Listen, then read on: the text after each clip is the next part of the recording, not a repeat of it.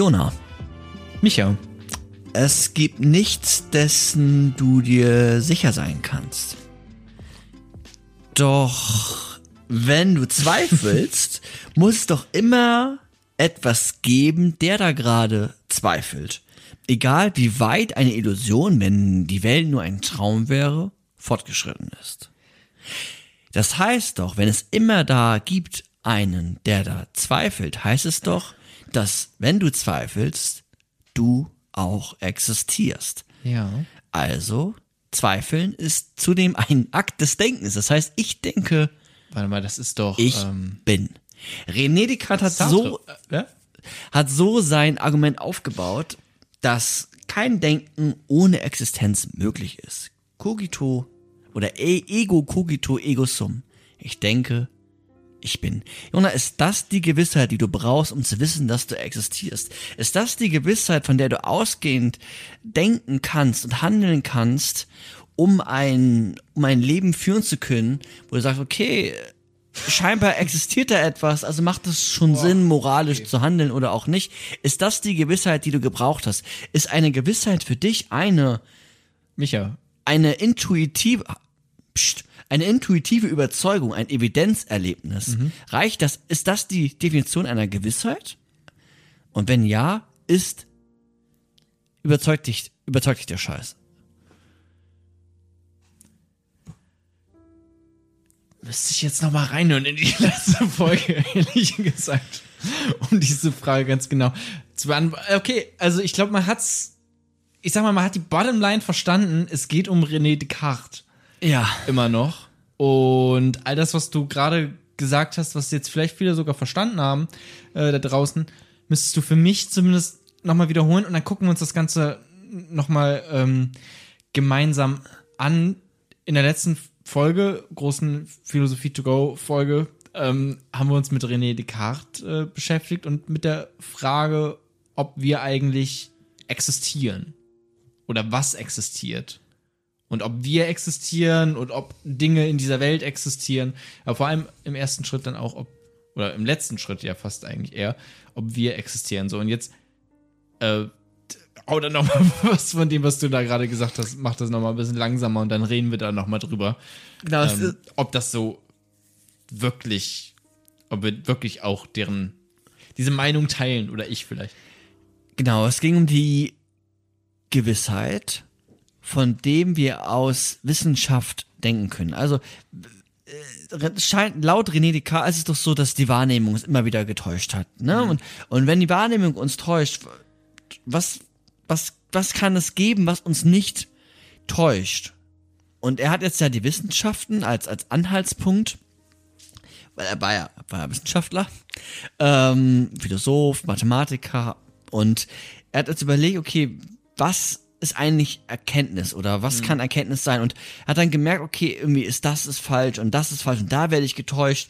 Und wenn ich mir sogar die Frage stelle, existiere ich eigentlich, dann fällt ihm ganz viel ein, daran zu zweifeln. Und weil ihn ganz, ganz viel einfällt, hat er dann in dieser doch eigentlich intuitiven, eigentlich intuitiven Erkenntnis, ich muss doch davon ausgehen können, dass ich existiere, hat er schon gemerkt, oh, sogar da kann ich schon ganz viel zweifeln. Also beschäftige ich mich erstmal gar nicht mit den Pflanzen, mit den Blumen oder mit den Hunden draußen, sondern ich gucke erstmal auf mich selbst und suche da, da meine erste Gewissheit. Und die Gewissheit ist die folgende, dass er sagt, egal, wenn ich jetzt immer daran zweifle, zum Beispiel ein, ein böser Geist, ähm, den er Genius Malignos nennt, ähm, hat die Welt nur erschaffen. Alles ist Illusion. Er, ne, die, die, der Micha ist gerade eine Illusion, die Zuhörenden sind eine Illusion. Und ich zweifle das an. Egal wie viel ich zweifle, am Ende muss es doch jemanden geben, der da zweifelt. Und der, der da zweifelt, ist zumindest einer, der denkt. Ja. Also ist es quasi ein, ein, ein intuitives Argument, eine, eine Überzeugung, ein, ein Evidenzerlebnis, dass wenn ich denke, oder ich denke, ich existiere, aus dem Zweifel heraus. Und überzeugt dich das? Nochmal ganz kurz, weil wir es gerade gar nicht unbedingt so doll betont haben, in diesem Format quatschen wir jetzt einfach noch mal ein bisschen, also geraten ins Philosophieren miteinander über das, was wir in der letzten Folge besprochen haben, nur noch mal, um alle mit ins Boot zu holen. Ähm, das heißt, wir haben uns schon mit René Descartes beschäftigt und du hast jetzt auch das nochmal ganz kurz auf den Punkt gebracht, so mit dieser wichtigste Gedankengang von ihm und mich überzeugt das so im, im Hören schon, aber ich hatte ja auch in der, in der Podcast-Folge eine Frage, die ich dann irgendwann abgetan habe, aber die jetzt gerade wieder aufkommt. Und ich hoffe, wir drehen uns jetzt nicht die nächsten 30 Minuten einfach nur im Kreis gemeinsam, weil das könnte ich mir vorstellen, dass das passiert. Ähm, aber, so, Micha guckt auch schon ein bisschen verzweifelt. Geht es um die Wahrnehmung? Es geht um Gefühle, Micha. Okay, was sind Gefühle? Naja, es geht um sowas wie. Gefühle sind ja eigentlich auch nur ein bisschen extreme, es ist so Extreme Thinking. Gefühle sind auch einfach nur sehr extreme Gedanken. Ne? Also man man fühlt halt ein bisschen mehr bei, den, bei dem Denken. Man denkt über irgendwas äh, nach, was, was doof ist. Und das, das fühlst du aber auch richtig so. Und das ist ein flaues Gefühl im Magen und das ist, ähm, ja, ist so ein bisschen eine andere Ebene als ein Gedankengang, der so sehr neutral ja vielleicht auch erstmal ist, ne? Aber warum kann ich nicht sagen, ich fühle, also bin ich? Weil das habe ich wirklich nicht, also ich kann es verstehen, wenn du jetzt eine Antwort geben würdest wie, naja, aber er war halt sehr rational und er ist halt vom Gedanken dahin gekommen. Aber ist es überhaupt gar nicht möglich, auch vom Gefühl zu dieser sch schlussendlichen kleinsten gemeinsamen Nenner Ja. äh, des Seins zu kommen? Ist nicht möglich? Also, die, ich würde dich fragen, wie willst du das denn herleiten? Also, wär, wäre das dann, egal ich was fühle, ich, ich bin. Fühle Aber ich kann- ich kann doch- zum. aber warum, die Gefühle könnte ich ja jetzt sagen, hat dir der Geist vorgetäuscht. Aber das könnte ich auch sagen, der Zweifel hat Nee. der Geist vorgetäuscht. Zweifeln tue ich ja auch bei, wenn, wenn ich, wenn ich jetzt, wenn es um die Gefühle geht, dann zweifle ich ja auch. Zweifeln musst du ja trotzdem. Du meinst, ich kann diese äh, Gefühle anzweifeln. Ja. Aber und, Und wenn ich wenn ich dann sage, okay, aber ich zweifle mein Zweifel an, Dann zweifelst du. dann zweifle ich immer noch. Das ist so ein, dieser Widerspruch, wie ich, äh, ich schweige gerade. Aber wenn du, zweif wenn du deinen Zweifel anzweifelst, dann denkst du. Und das ist ja entscheidend. Das ist ein Gedanke. Egal wie viel du zweifelst, jemand zweifelt da.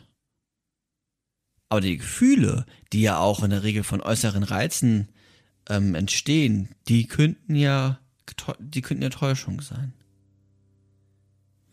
Die Angst, die Trauer. ja, okay, na gut. Ja, da hast du Scham. mich. Gut, dann war das ja ein schnelles Drehen. War, ein- war tatsächlich ja Aber eine, eine, ein Purzelbäumchen. eine kurze, kurze Aufnahmeschluss-Episode. Aber da, ja, das, okay, es ist also immer noch dieses, ich kann noch diesen Satz sagen, aber ich zweifle darüber. Genauso wie ich auch über 1 plus 1 ist 2 zweifeln kann, aber es ist immer noch dieses Zweifeln. Seltsam, dass es dieses Zweifeln ist, oder? Ja. Weil das ist so irgendwie random. Es fühlt sich, das ist so ein, so ein Begriff, den man vielleicht gar nicht so oft irgendwie benutzt oder hat. Irgendwie Gefühle ist so ein großer Begriff, über den redet man noch viel. Zweifeln ist so ein, so ein Randbegriff irgendwie. Da redet man jetzt nicht die ganze Zeit drüber, über das Zweifeln. Ja. Aber lustig, dass einem das dann an, an so einen Punkt bringen kann, wo ein. Ja. Aber warum ist es nicht Denken? Na, es ist ja im, im, letzten Instanz, ist- es ist, es ist es ist, das Denken. Denken. Deswegen es ist das Denken. Aber der Satz ist, ich, denke, ich bin. Ja. Ne? Es ist nicht, ich zweifle, ich bin. Nee, Zweifel ist davor, aber das, das Zweifeln könnte ja auch ein Zweifel sein. Aber das ist halt immer dann noch ein, ein Gedanke. Aber das ist okay. Also noch kleiner wird er dann. Ja. Dass das sogar noch ein Gedanke Ja. ist. Also ein Denkprozess, ja. Ähm, ich wollte gerade irgendwas sagen, weil du hast mich so, so, so, so, sympathisch einfach angeschaut. Da ist es mir einfach entflogen. Ich denke, ich bin dieser archimedische Punkt. Ähm,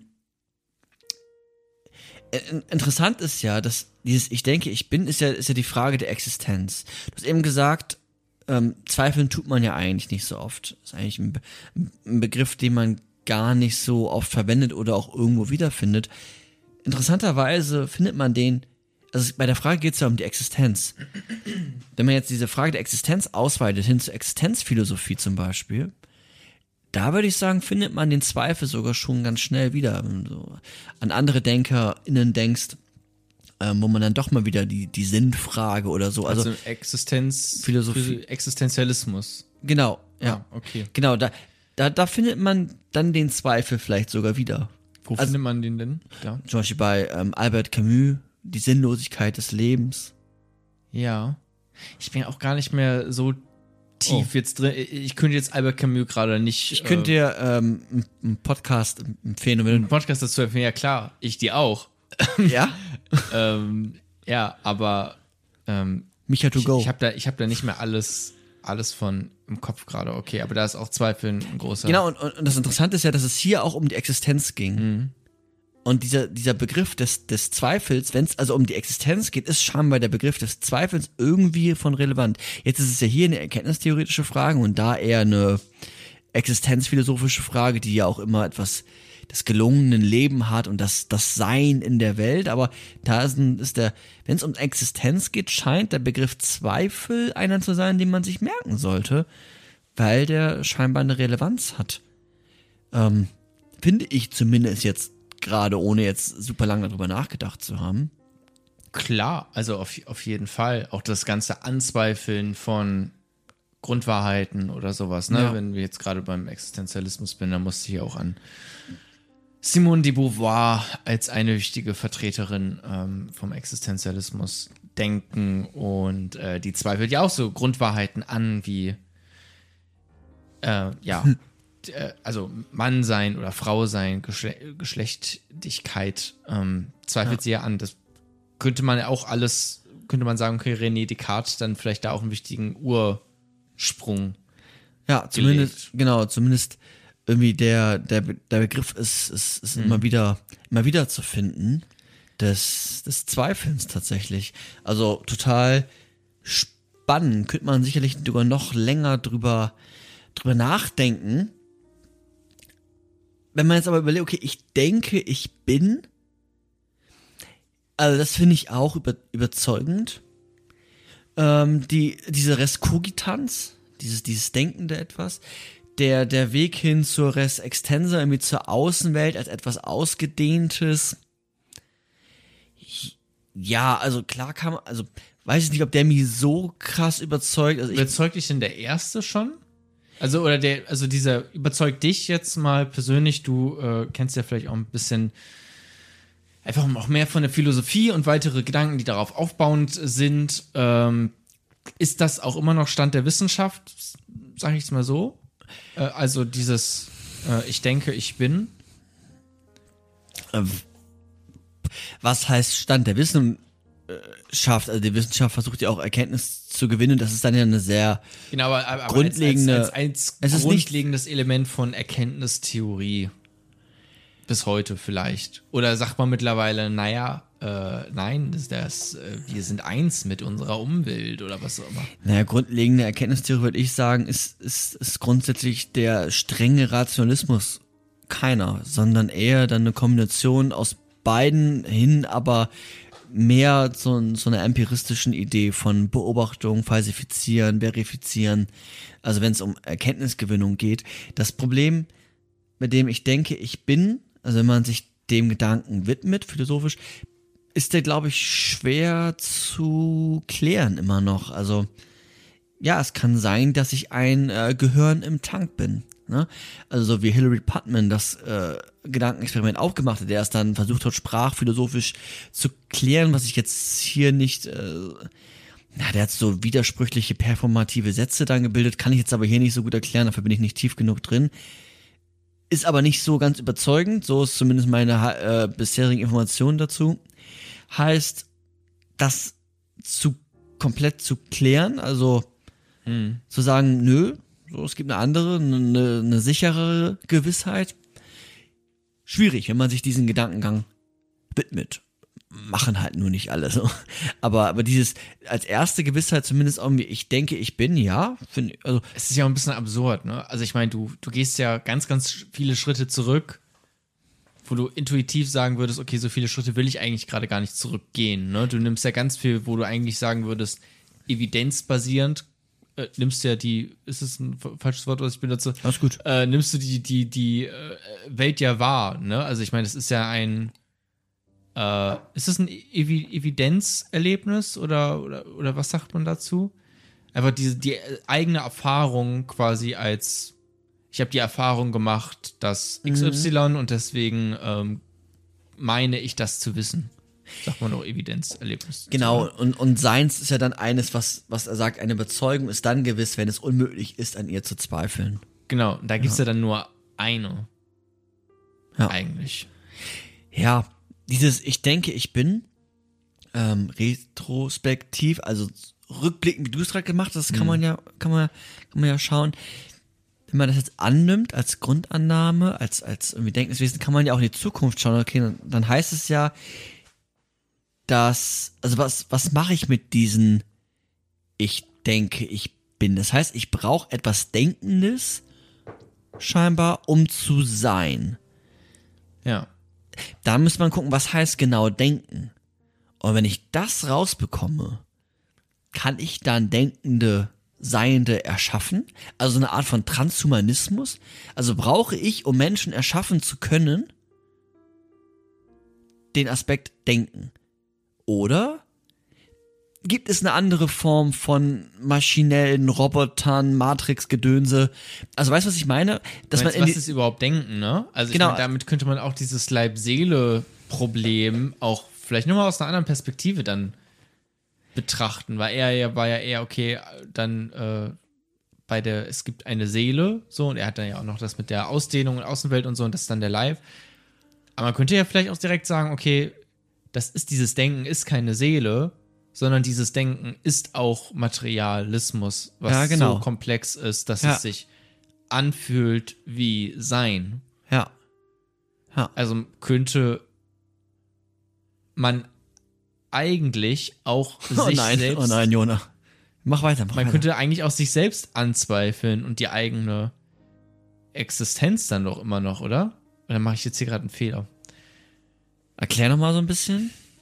Meinst du, weil was ist denn, also jetzt ganz konkret, was ist, wenn ich eine AI bin, ja, äh, eine künstliche Intelligenz, die so in- intelligent ist, dass sie denkt, dass sie denkt, Punkt auch erstmal, und dass sie auch deswegen ist, weil wenn sie denkt, ist das Sein immanent damit drin oder auf einer Ebene und wenn sie ist, dann denkt sie auch so. Und das ist jetzt vielleicht bei mir der Fall, aber das ist auch nur so, nicht weil ich irgendwas außerhalb dieser Welt habe, außerhalb dieses äh, ausdehnbaren Raumes, sondern ich bin Teil dieses, nur Teil dieses ausdehnbaren Raumes oder dieses Raumes, der sich ausdehnt, äh, also die, dieser Umwelt eigentlich, den, den nicht denkenden, Extensa. den eigentlich nicht denkenden sozusagen, ähm, das aber so komplex ist, dass es denkt, dass es denkt. Ja. Die Frage ist, was ist Denken, ne? Also, im, im, im Zweifel Und da sieht man auch ganz kurz noch, was für einen Einfluss Technik und ja, Technik ähm, seine und Vision Fortschritt und sehr die Vision ist. vielleicht auch von Fortschritt. von Descartes. Der hat ja die Vision, dass Technik voranschreiten soll. Ja, genau. Aber ich meine, dass ich jetzt auf diesen Gedanken komme, so. liegt auch daran, dass es äh, so etwas wie künstliche Intelligenz gibt. Genau, und Und dass ich weiß, okay, es gibt Algorithmen, die sind schon so komplex, dass wir sie selber nicht mehr verstehen können und sie nicht mehr unter Kontrolle haben. Ähm, das ist zumindest das, was ich auch äh, immer wieder höre bei, bei YouTube und, und so. Interessiert mich ja auch, wie funktioniert dieser Algorithmus überhaupt? Und das, was ich gehört habe, ist bisher, äh, ja, wir wissen es selber, ehrlich gesagt nicht.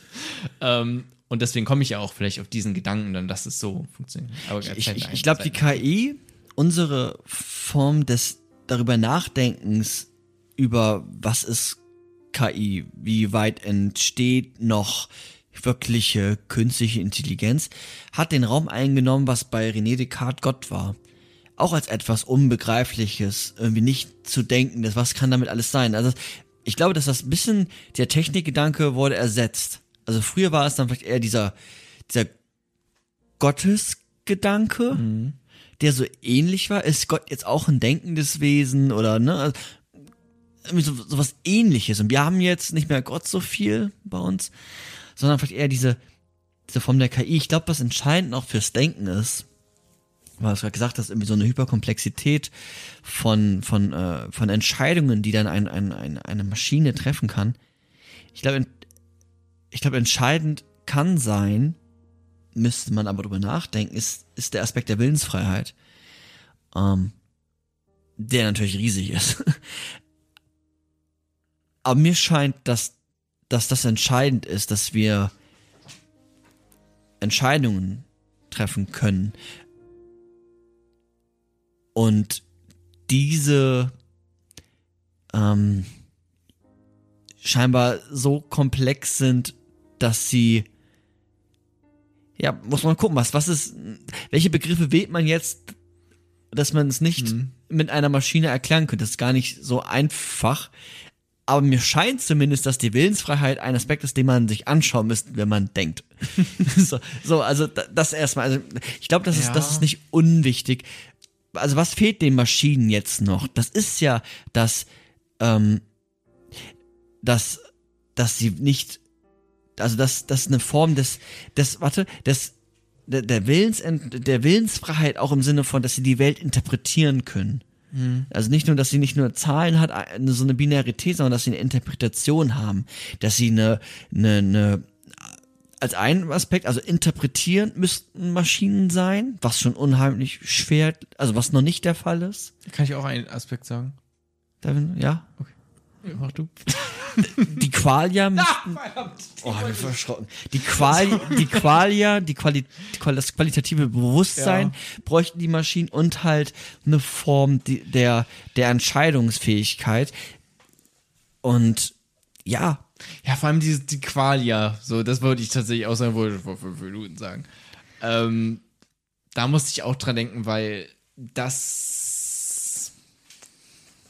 mh, ist auch schwieriger vorzustellen, zumindest, also ist schwierig sich vorzustellen. Ich kann mir noch relativ gut vorstellen, okay, Ja, du und- bist so komplex, Ja. dass du Entscheidungen triffst und so, aber qualitatives Bewusstsein, Ja, also Maschinen müssten quasi echt eine Biografie einfach haben, ne? Und da gehört ja ganz viel dazu. Und ähm, aber äh, es geht zurück auf dieses, also das Denken ist scheinbar entscheidend für eine Existenz eines menschenähnlichen etwas.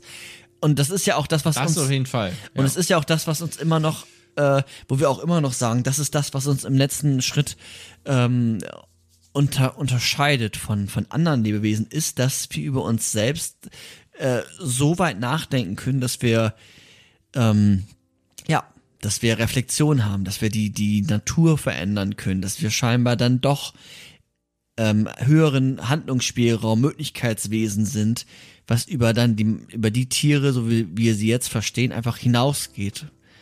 Ähm, also bisher haben, haben Tiere zumindest nicht die Natur in, in, oder haben sich nicht so schnell entwickelt, wie es die Menschen gemacht haben. Ne? Also von irgendwie äh, vor ein paar hundert Jahren noch irgendwie Bauern gewesen und jetzt werfen wir mit Atombomben um uns. Das haben die Affen nicht hingekriegt, auch nicht die Ameisen. Da haben die uns was voraus als kleinen kabarettistischen Einschub meinerseits. Danke. Ähm, danke, ja, bitte. Ja, ich- finde jetzt auch gerade die ganz Spanntheit vor allem irgendwie diesen Seelenaspekt bei mir gerade. Also dieses Dieses Leib-Seele-Problem. Leib-Seele-Problem. Eigentlich müsste ich mir diese Folge auch nochmal, ich meine, da sind wir viel detaillierter auch nochmal drauf eingegangen. aber die Folge geht nur eine Stunde zehn Minuten. Stimmt. Haben wir eigentlich auch relativ. War die zweite Folge. ja, stimmt. Aber es, ich habe mir die nochmal angehört zum Teil. Aber ist es nicht, aber das ist schon auch René Descartes da ja schon dann sehr wichtig. Ach so, ja. ja, ja. ne? Ja, absolut. Absolut. Also diese Trennung von Leib, Seele und, und auch der Versuch, das zu erklären, das ist ja erstmal entscheidend. Ne? Es ist ja nicht mehr etwas, ähm, Gott gegebenes oder von oder Gott hat den Plan, de, das Buch der Weisheit sagt schon deine Biografie, Biografie voraus, sondern nein, es geht jetzt um das Diesseits. Ne? Es geht ja um, um, um Leib und Seele und wie sind die miteinander verbunden und scheinbar haben wir auch Willensentscheidungen und auch seinen Aspekt der, der Wissenschaften, die ja auch noch, ein kurzer Einschub, die ja auch nochmal diesen, diesen Fokus auf das Diesseits haben, der Mensch soll sich verbessern, das Jenseits ist dann gar nicht mehr so wichtig, das sind ja alles Aspekte, die dazugehören. Und weil ich so ein sehr ungeduldiger Mensch bin, ich frage ich einfach dich nochmal ganz direkt, was Oh, war da dein, deine letzte Position? Meine letzte Position Seele, Leib, gibt's beides, ist getrennt, ist eins, alles eins, nur das eine, nur Ja. Leib. Meine Position war, ja, ähm, ich glaube, dass er sich Eigenschaftsdualismus nennt, ist auf jeden Fall so eine Identitätstheorie, dass ähm, Leib und Seele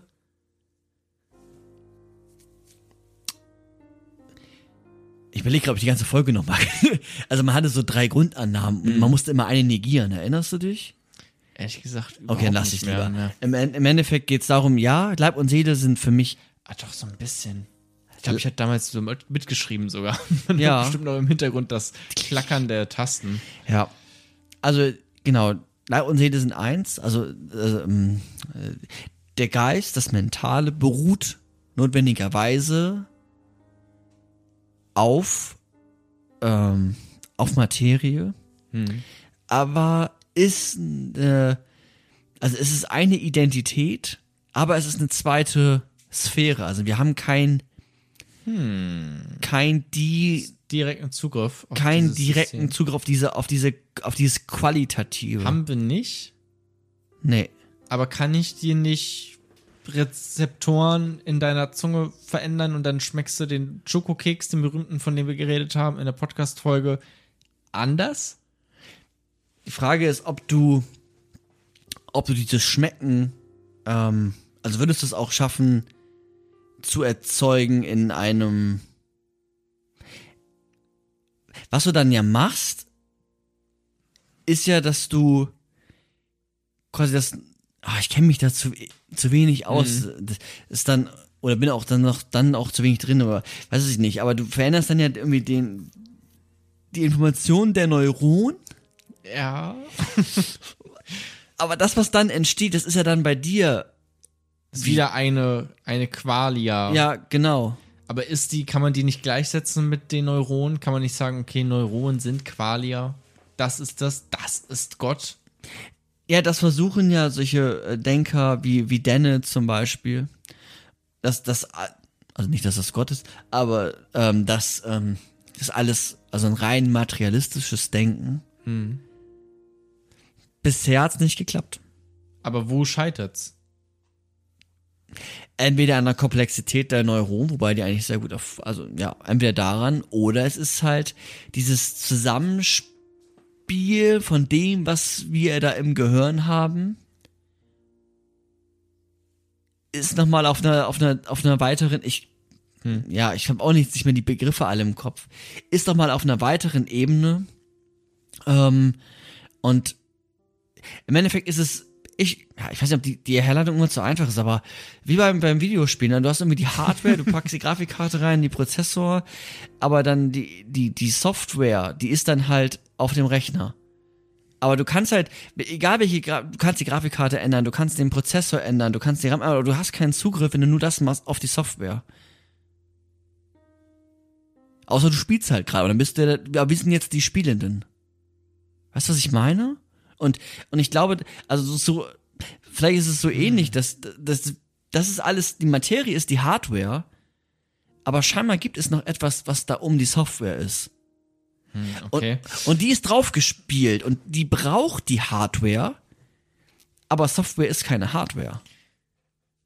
Es ne, Cyberpunk, das Sp- Spiel, was Ja. gar nicht so fantastisch ist, ähm, ist, ist einfach, hat nichts mit Hardware zu tun, aber es braucht die Hardware. Und wenn wir die Hardware verändern und austauschen, dann, dann, dann ändern wir immer etwas an der Hardware und vielleicht läuft dann das Spiel irgendwann nicht mehr so gut. ne, weil du, weil du dann irgendwie dein Moral- oder dein Sprachzentrum verlierst oder wie auch immer, aber du hast keinen Zugriff auf diese Software. Ich finde, ich finde das eigentlich gerade richtig Ja. geil erklärt. Ich glaube, du hast keine Gegenargumente. Naja, du kannst ja schon die Software umprogrammieren, ne? Und wie? Ja, ähm, indem du die CD einlegst in deinem Computer und dann gehst du in den Quellcode und äh, tauscht dann ein paar Einsen mit ein paar Nullen aus oder so, ne? Also, Genau, du kannst die Software natürlich ändern, so wie du Gedanken ändern kannst, wie du Gefühle ändern kannst. Die Frage ist, ob du das, ähm, ja, du kannst es sicherlich auch durch die Hardware ändern. Das meine ich ja eben mit, dann läuft das Spiel schlechter oder besser, aber es ist trotzdem auf einer anderen Ebene. ja, ich frage mich nur, ob Ne, du es kannst wirklich so ist oder ob's. Du kannst ja Antidepressiva nehmen und dann ist dein Serotoninhaushalt wieder höher und dann bist du irgendwie wieder freudvoller, wenn du vorher äh, ähm, freudloser warst. Klar, so. Das ist ja auch eng miteinander verzahnt. Aber gleichzeitig ist es scheinbar, stand jetzt noch so, dass wir es nicht hinbekommen, aus der Materie so etwas zu schaffen, was wir Mensch nennen könnten. Ja, ja, klar. Ja, ich wollte jetzt auch nicht so super tief da rein. Aber ich mein, Transhumanismus, gutes Thema. Ja, also es ist halt ein sehr, sehr großes Thema und, wir, und ja fast, also klar, auf René Descartes aufbauend, aber halt auch natürlich schon ein bisschen weit weg davon. Das war jetzt eigentlich auch nicht das, mit dem wir uns beschäftigt haben ähm, in der letzten Episode. Fand ich nur trotzdem ganz spannend und ich weiß, ja, ich weiß, ja klar, die Analogie mit Hardware und Software ist irgendwie ganz nett, aber ich weiß nicht, ob die mich so, weil ich mir das schon auch vorstellen kann, dass tatsächlich Roboter so komplex sind, dass sie vielleicht sogar auch ähm, Qualia ähm, erleben können und etwas empfinden können und Willensfreiheit haben können. Ich kann es mir zumindest gerade irgendwie vorstellen, Ja. aber Es gibt ja noch andere Philosophen, die sagen, naja, um Qualia zu. ich glaube, Richard David Precht sagt, dass es ähm, da, da unterscheid, macht er auch quasi so einen Unterschied wie du, okay, Roboter können super komplex sein und so, aber die haben halt keine Qualia. Ja, und er, ich mag den ja nicht so gerne, aber ähm, Ich auch nicht mehr so gerne. Ja. tatsächlich. was er noch sagt, wenn du ihn gerade erwähnst, sagt er, dass, ähm, dass der, wenn ich es richtig in Erinnerung habe, der entscheidende Faktor nicht notwendigerweise die Qualie ist, sondern der Körper.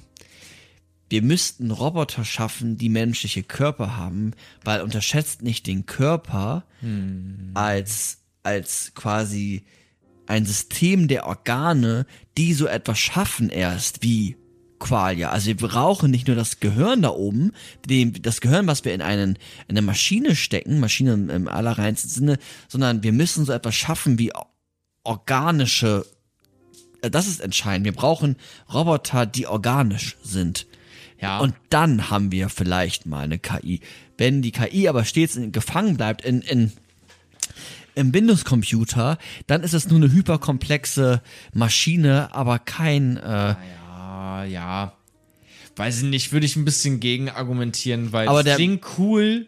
Ja, aber ist der, also der, der Magen zum Beispiel ist ja auch immens wichtig für die Bildung von, von Gefühlen, die, die, Schilddrüse, also Ja, aber ey, nicht ich fühle, ich bin, sondern ich denke, ich bin.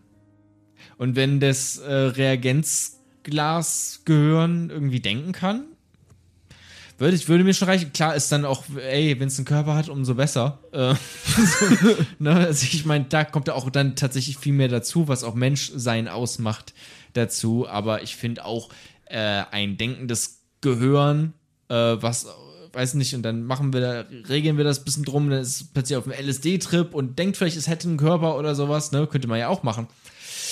Äh, finde ich beeindruckend genug und meine eigene Existenz in Frage stellend genug auch gleichzeitig. Wo ich mir dann denken würde, hm, okay, ja gut, wenn ich jetzt sterbe, dann war es das einfach wirklich. Ja. Ja, also wenn man diesen methodischen Zweifel anwendet und alles anzweifelt, dann landet man vielleicht auch in letzter, im letzten Moment beim, beim Ich denke, wenn man jetzt diesen methodischen Zweifel so ein bisschen weniger ähm, durchführt, dann ist man vielleicht auch, vielleicht hört man dann auch an einem früheren Punkt auf, weil ich glaube schon, das Denken als oder das Kognition, also Wahrnehmung, Denken, Erinnerungen, ähm, immer im Zusammenspiel von Emotionen wie Traurigkeit, Scham, Wut ähm, und dem Verhalten, also wie verhalte ich mich in der Welt, wie handle ich in der Welt, dass das ein, ein, ein Kreislauf ist. Und das zu trennen, mh, finde ich schwer. Ja, ein, ein Gedankenexperiment irgendwie dann, dann möglich, wenn man so ein ähm, Genius Malignus einführt oder eine Art der Matrix ähm, in der in der Wirklichkeit, in der wir uns, die, die wir gerade annehmen und in der wir uns wohl scheinbar auch gerade befinden, schwierig. Ähm, da ist dann Denken, stellt euch Denken nicht so isoliert vor. Dieses dualistische System ist dann doch, äh, würde ich sagen, äh, brüchig an, an vielen, vielen Stellen. Ja, es ist schon quasi so sehr. Es ist schon für Erkenntnistheorie gedacht, ne? Mhm. Das, also ich meine, es ist. Du kannst darauf aufbauen, Weltbilder und sowas, aber heute auch sehr grundlegend Ja. dann aufbauen. Ähm, aber das beeinflusst jetzt noch weniger vielleicht, außer bei diesen paar grundlegenden Weltbildern, aus die man sich dann entscheiden kann, wenn man Leib-Seele-Problem sich anschaut, äh, aber beantwortet das dann vielleicht noch weniger Fragen nach dem Handeln und wie man handeln sollte oder auch äh, Willensfreiheit und so. Das ist dann vielleicht noch mal auch ein bisschen was anderes als jetzt nur das, was René Descartes gemacht hat, der sich angucken wollte, okay, wie, äh, was kann ich überhaupt letztendlich gesichert wissen? Ja, ja, auch, aber auch erkenntnistheoretisch bin ich dann eher, dazu hatten wir noch keine Folge, muss noch mal irgendwann kommen, aber eher bei der Perspektive immer so eine pragmatistische, ich nenne es jetzt pragmatistische, auch wenn es nicht im engeren Sinne, für alle, die euch auskennen, nicht im engeren Sinne amerikanischen Pragmatismus entspricht, aber eher so eine Pragma pragmatistische ähm, Sichtweise, die sagen, okay, diese ganzen er erkenntnistheoretischer Quatsch ist doch eigentlich irgendwie auch ein bisschen Quatsch. Also, okay, also wir können das jetzt irgendwie alles denken, aber lass uns Kommt doch, mal zurück auf den Boden. lass uns doch Tatsachen. einfach die Dinge, die wir da gerade wahrnehmen, bestmöglich beschreiben. Und Und, dann befinden wir uns in welcher Theorie? ja, warte, gib mir äh, 10 bis 15 Sekunden. Dum, dum, dum, dum, Kurz dum, Existenzialismus. Dum, dum, richtig, dum, dum, dum, Husserl. Dum, dum, dum, dum, dum, Freund von Heidegger. dum, dum, ehemalig? Also nicht immer, War war ein Jude. Ja, ich weiß, dann schlecht die- für, für die beiden. Heidegger war blöd, weil Heidegger ist Nazi geworden. Tipp? Gib mir Anfangsbuchstaben. P. Gib mir den zweiten Anfangsbuchstaben. PH. äh, Phänomenologie. Richtig. Und dass man dann probiert, einfach mal erkenntnistheoretisch zu sagen, oh Mann, ey, äh, diese, diese ganzen Ideen von, von Hegel, von Kant, die sind, diesen, diesen so kompliziert geworden und, und so, so, so erkenntnistheoretisch äh, fundamental irgendwie aufgebaut.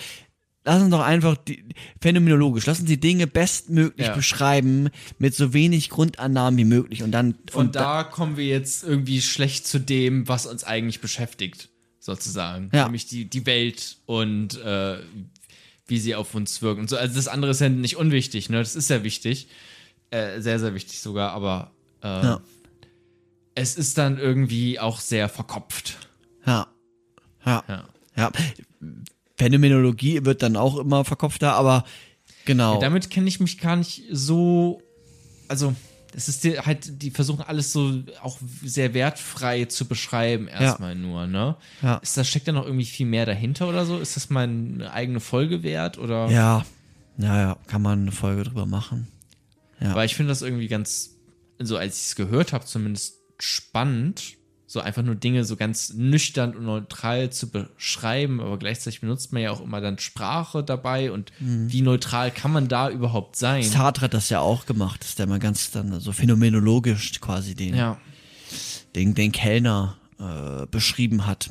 Und, also, ne, also ja, kann man, äh, muss mal, also Edmund Husserl, irgendwie dann irgendwie, ja. Ich hatte mal ein phänomenologisches äh, Seminar über Musik, das habe ich dann aber irgendwann abgebrochen, weil mir das zu, zu crazy wurde. Ähm, aber ist auf jeden Fall ganz gut Was gewesen. habt ihr denn da gemacht? Musik beschrieben? Ja. Ja, crazy. Okay. Wa- Also, ja, mir, mir war es irgendwann, ich mache ja auch ein bisschen Musik, aber mir war es irgendwann auch zu viel Notenlehre. Aber ja, du kannst, wir haben Musik gehört und die versucht, äh, phänomenologisch, mir fallen gerade da nicht mehr die Begriffe ein, aber wenn du zum Beispiel auch so, so, so Töne hörst, die dann davor kommen oder danach kommen oder welche Töne du dann erwartest und das dann quasi mit einbauen in der Beschreibung, müssen wir mal dann eine Folge drüber machen. Ja, okay. Ja. Aber Phänomenologie irgendwie, irgendwie ganz interessant nochmal irgendwie als erkenntnistheoretischen Aspekt, aber er, René Descartes, Descartes, ähm, ähm, ja, Rationalist gewesen und auch im Sinne der, der, der im Sinne der Wissenschaften dann auch doch äh, sehr relevant, ne? Also Aber was nimmst du aus, oder was ist tatsächlich, finde ich auch nochmal auf jeden Fall eine spannende Frage, was du für dich aus René Descartes mitnimmst? Also, also jetzt vielleicht auch außerhalb noch von äh, Erkenntnistheorie, sondern vielleicht auch ein bisschen, weiß nicht, hat, hat René Descartes dein Weltbild auch auf eine Art und Weise geformt? Weil ich meine, ich habe ja auch im Podcast gesagt, okay, ähm, René Descartes hat da so unterschieden auch zwischen äh, der Seele oder dem, mh, er hat dann Seele genannt und so, aber sagen wir jetzt auch mal den Denken und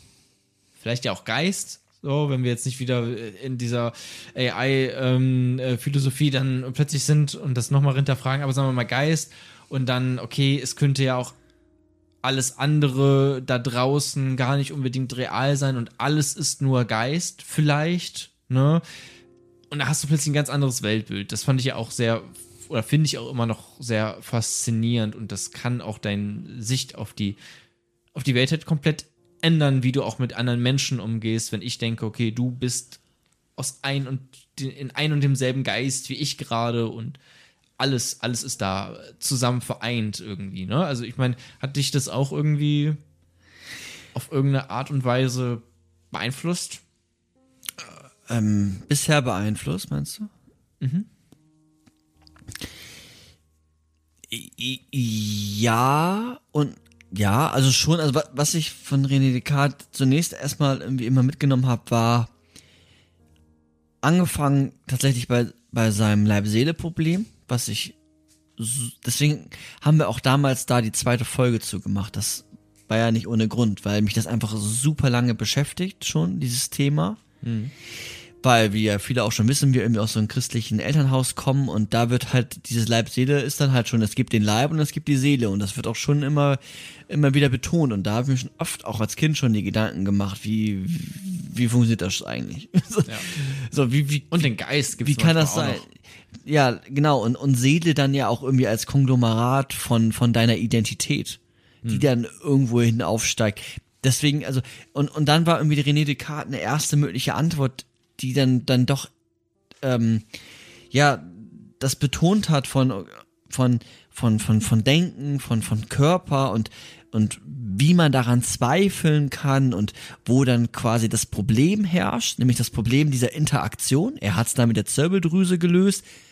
Ist, ist nicht äh, dann so ganz plausibel, aber dieses Problem offen zu legen, und das ist ja immer noch nicht gelöst. Also entweder ist es eins oder ist es nicht eins, kann man ja, ist noch weiter im, im es gibt nicht mehr so viel Dualisten, aber es ne, es ist noch nicht, es ist noch nicht gelöst, so. Was, was passiert da eigentlich jetzt genau? Und, und das finde ich, finde ich im Besonderen interessant, auch aus einer theologischen Perspektive, wie man damit umgeht. Also, wie, wie liegt, wie, wie liegt die Begründung in der, in der Theologie hinsichtlich des Leib-Seele-Problems? Finde ich irgendwie, würde ich mich gerne mal mit jemandem unter, unterhalten, der da so einen richtigen Plan von hat. Wenn man sich so YouTube-Videos anguckt, ist das einfach nur Quatsch. Also, die haben einfach scheinbar keine Ahnung von dem Thema und naja, das, was ich zumindest Sondern gesehen cool, habe. Da könnte man auch echt, oder da kann man sicherlich echt gute Podiumsdiskussionen zu veranstalten. Das geht ab dann, ja. Wenn ihr uns mal irgendwo einladen wollt mit einem Theologen irgendwo. Ja, aber Theologen, einer aus dem Silicon Valley vielleicht, der hat da so eine sehr äh, Ja. materialistische Perspektive drauf. Dann noch einen hat. Philosophen. David Chalmers am besten. Ja, also das wäre Ja. sicherlich interessant, ja. Also das finde ich spannend und darauf aufbauen, dieses Leib-Seele-Problem hat für mich dann immer auch die Frage des Bewusstseins ähm, dann gestellt. Also angefangen bei Ich denke, ich bin, bin ich dann auch ganz schnell immer gewesen bei, okay, was ist jetzt dieses Denken? Ist das auch Bewusstsein? Was macht eigentlich Bewusstsein aus? Ist Bewusstsein nicht eigentlich ein viel zu umfassender Begriff für das, was da eigentlich gerade geschieht? Weil Bewusstsein kann ja irgendwie auch alles sein. Und, und, und für, für was, was wo geschieht. na, für das, was im Kopf geschieht. Also, was ist denn jetzt Bewusstsein? Man, man sagt es so flapsig, aber na, ist das jetzt irgendwie Wahrnehmung? Sind das Erinnerungen? Was, was, was meine ich mit Bewusstsein? Und, und wo finde ich das überall? Also das, das ging, ging für mich immer wieder zurück auf René Descartes. Und ähm, also einmal dieses, genau diese, dieser dualistische Kerngedanke, dieses interaktionistische Problem.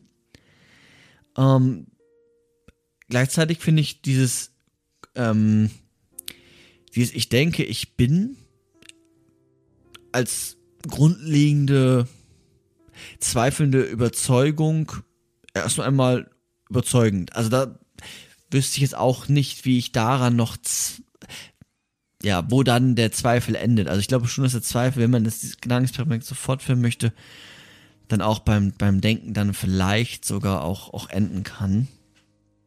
Ähm, Genau. ja, und dann die, und ja. und als letzten Punkt, was ich noch mitgenommen, äh, mitgenommen habe bisher, ist, also ja, man kann die Philosophie als, als staunende Haltung, Wissenschaft verstehen, aber so eine zweifelnde, ohne in so einen Skeptizismus zu verfallen, also alles anzuzweifeln und nie von irgendwelchen Wahrheiten auszugehen, sondern so eine zweifelnde Grundhaltung mit dem, mit der Idee, vielleicht auch gewisse äh, Festigkeiten im Leben zu haben, also so einen met- methodischen Zweifel, so einen kartesianischen Zweifel, ähm, finde ich immer gut. Also jetzt beschäftige ich mich ja mehr mit Psychologie zum Beispiel, aber auch da mal äh, zu hinterfragen, was, was mache ich da eigentlich? Aber jetzt nicht so eine existenzielle Frage, sondern mal wirklich so anzugucken, Bin ich gerade skeptisch äh, oder zweifle ich? ja genau, und ja, was sind denn... skeptisch würdest du jetzt eher, ist eher so pathologisch schon irgendwie oder? Nee, nicht das unbedingt, aber also Skeptiker, wenn man das so radikal betrachtet, sind ja Leute, die dann vielleicht so komplette Relativisten zum Beispiel wären für mich so typische Skeptiker. Ähm, und die haben natürlich dann auch große Pro- Probleme, wenn irgendwie alles relativ ist. So, ne, warum dann noch leben oder warum sich um die Welt kümmern.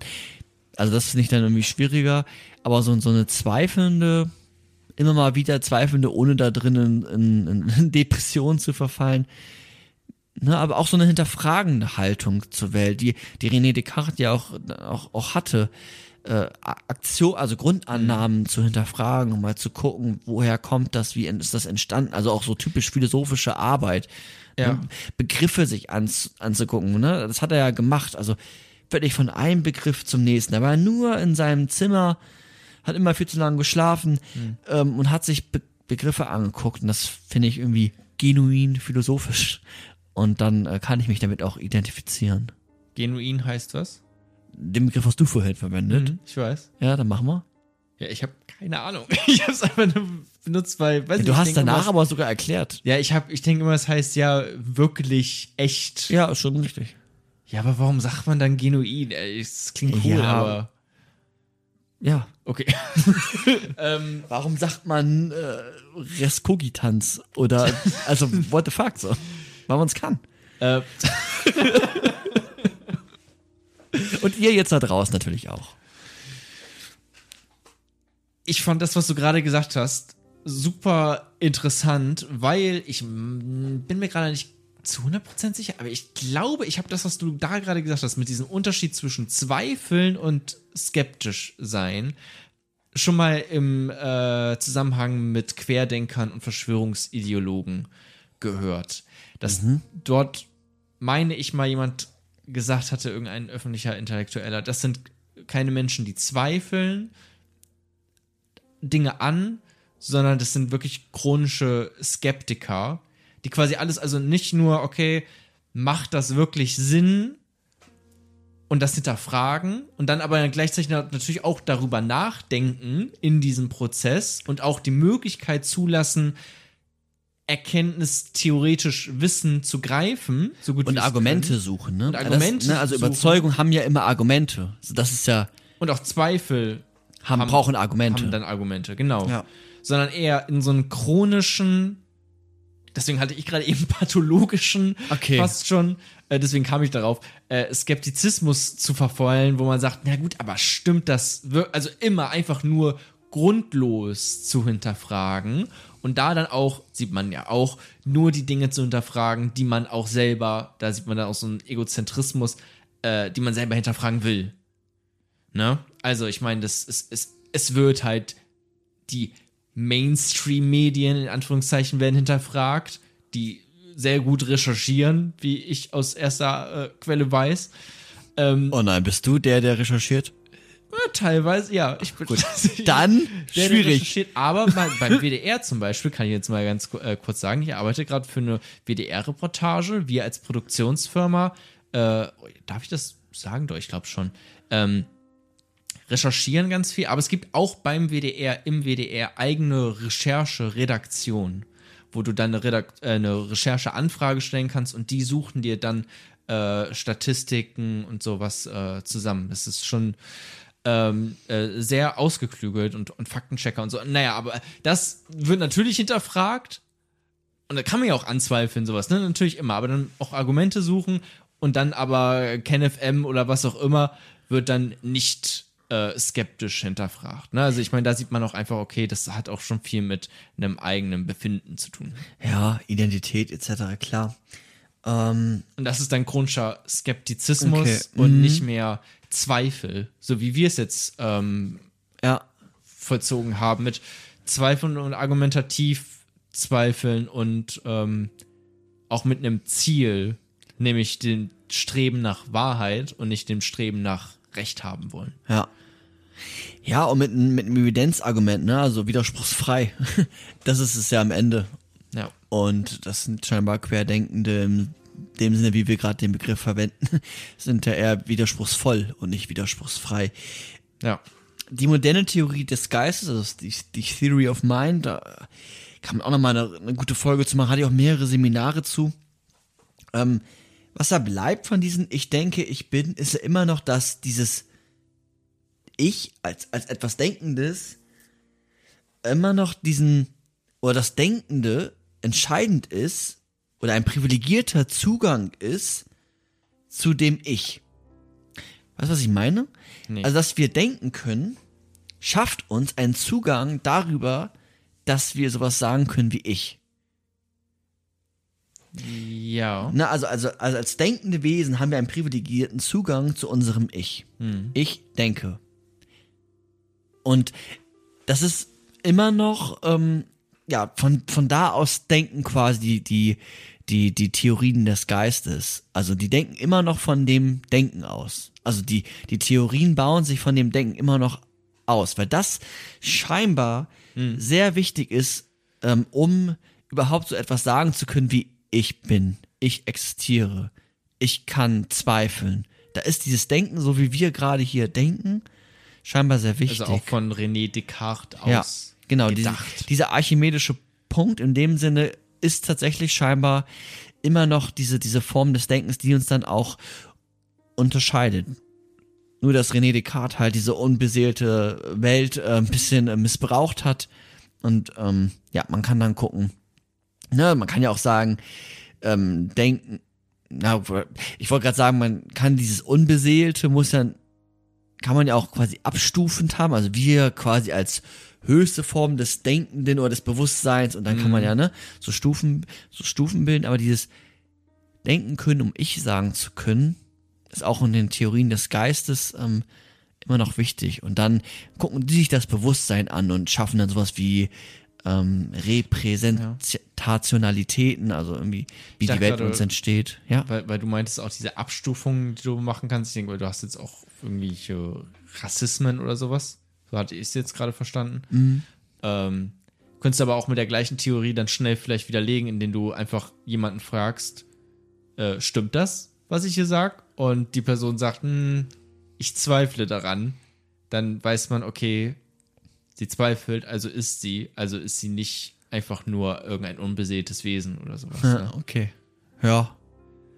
Könnte man vielleicht mit der Ja. Theorie selbst auch wieder äh, sozusagen versuchen zu widerlegen. Ja. wahrscheinlich aber auch, ja, kann man, ja. Schwierig. Ja, vielleicht. Ich nicht, müssen wir mal ausprobieren. ja, aber das ist so ein bisschen ähm, diese, diese Ideen von René Descartes, Ja. die wir manchmal dann vielleicht gar nicht mehr so stark wahrnehmen, außer wenn wir Leute, wie gesagt, auf, auf der Straße fragen, wird halt von Körper und Seele noch immer unterschieden. Finden sich auch noch im Alltag und da kann man dann schon vieles mitnehmen. Und René Descartes bietet auch noch mehr als das, was ich heute vorgestellt habe. Also auch Ideen hin zur Ethik. Da habe ich jetzt nicht mehr alles so im Kopf, aber ich habe mich mal mit Pélochon befasst. Die hat sich auf René Descartes bezogen. Pélochon ist eine Philosophin. Ähm, lebt auch noch, ist eine Französin. Die hat sich auch auf René Descartes bezogen. Das fand ich sehr spannend, das weiß ich noch. Aber was genau da Richtung Ethik alles, das kann ich nicht mehr betonen. Aber ähm, ja, René Descartes. Hat es lang gedauert, dich da einzulesen? Oder war es schwierig, dich da einzulesen bei René Descartes? bei den ähm, klassischen äh, PhilosophInnen, meistens aber Männer, die habe ich gut im Studium behandelt. Deswegen ist es da für mich immer einfacher. Aber okay, dann vermute ich auch viel mit äh, Sekundärliteratur und sowas, ne? Ja. Also Ja. ihn selbst zu lesen ist jetzt kein Vergnügen unbedingt oder Ja gut, das ist immer herausfordernd. genau herausfordernd, aber manchmal vielleicht auch ganz spaßig oder so. Ich denke jetzt so an Albert Camus, der einfach Romane geschrieben hat. Ja, gut, sozusagen. aber Albert Camus, 20. Jahrhundert. Ja, genau, deswegen ist Ja. er bei ihm vermutlich eher ein bisschen sperriger, ne? Ja, er schreibt in, in, in äh, Dialogform, in, in Ich, äh, aus Ich-Perspektive. Also er zweifelt, die sechs Meditationen sind zweifelnd geschrieben. Also das ist schon nicht, ähm, das kann man schon lesen. Das ist nicht Kant. Hm, okay. Es ist, also Kant ist, ist sehr schwer und René Descartes kann man schon, kann man schon wirklich lesen, ja. Das geht. Und wie fandst du die Folge? Ja, ähm, die beste des Jahres, würde ich sagen. So bisher. Ja. okay. Na super. Ähm, dann Und ich, ja. Ich wollte gerade sagen, Man wie toll ich find- sie auch fand, aber ja. man findet ja auch immer diese Gedanken immer wieder in unserer Welt, wenn man sich so, wir hatten ja auch bei Judith Butler und so mit, wie entstehen so Grundwahrheiten, ne? Und dann auch durch, durch Medien etc. und sowas wie die Truman Show oder auch der Film Matrix. Das ist schon spannend, sich damit auseinanderzusetzen und auch wirklich zu gucken, oh man, existiere ich wirklich? Und da kann man schon auch äh, diffus dann aus der Frage herausgehen, wenn man, wenn man vielleicht auch nicht diese Antwort hier kennt. Dass man zumindest das hat. Ja, aber deswegen ist es ja auch immer, ist dann auch Philosophie so schön, weil man ja auch äh, einfach die ganze, also auch, auch, auch sowas wie, wenn, wenn wir jetzt bei Matrix sind oder bei Truman Show, ne? Ich meine, man sieht ja auch dann, betrachtet man Dinge anders. Ja. Ne? Oder wie, was sagt Wolfgang M. Schmidt, der Filmkritiker, immer, äh, damit wir nicht nur schauen, sondern auch sehen oder irgendwie so.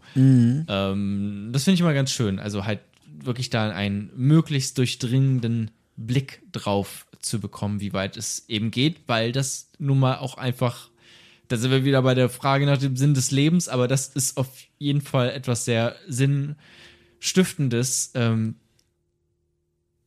neugierig zu sein und versuchen, die Welt zu verstehen, so gut wie es, wie wir es eben irgendwie leisten Also am Ende, können. am Ende vielleicht doch wieder staunend Und staunt, ja. und doch nicht mehr zweifeln. Ja, warum nicht? Finde ich eigentlich ganz, ich finde Staunen auch schöner als Zweifeln, als Schlusswort. Ja, damit gehen wir, machen wir doch mal eine Folge zu Aristoteles. Zum Staunen. Ja, so ein bisschen. Können wir gerne, ich bin. Na, die, mit- die mit Klassiker, beidem- Platon, Sokrates, Aristoteles, haben wir noch nicht angefasst. Warum nicht? Haben wir da Angst vor oder? Wir haben mal so viel gesagt, müssen wir gucken, was wir machen, ne? Mhm. Auf was hast du denn mehr Lust? Mehr so ein bisschen Ideenlehre? Wo kommen die Ideen her? Die Erkenntnis? Höhlengleichnis? Oder so ein bisschen mehr Staatstheorie? Ich mag halt tatsächlich, deswegen mag ich so gerne auch relativ moderne Philosophen, weil die sind ein bisschen handgreiflicher, sozusagen handfester. Die sind alle handgreiflich, ja, das stimmt. äh, handfester, ähm, das anzupacken und anzugreifen, ähm, äh, was die da so äh, sagen, weil es da halt dann nicht mehr so komplett abstrakt ist oft. Ne? Es ist dann nicht mehr das Höhengleichnis äh, von äh, Platon. Ja. Nickt. Ähm, ja, auf jeden Fall vielen lieben Dank ähm, für die Folge. Vielen lieben Dank auch nochmal für das Gespräch jetzt hier im Aufnahmeschluss. Und wir hören uns wieder in ein paar Wochen. Zwei. zwei Wochen oder die nächste Folge ist jetzt auch schon draußen. Man weiß nie, wann sie es anhören oder. Multiversum. Multiversum. Macht's gut, auf Wiedersehen und ciao. Tschüss.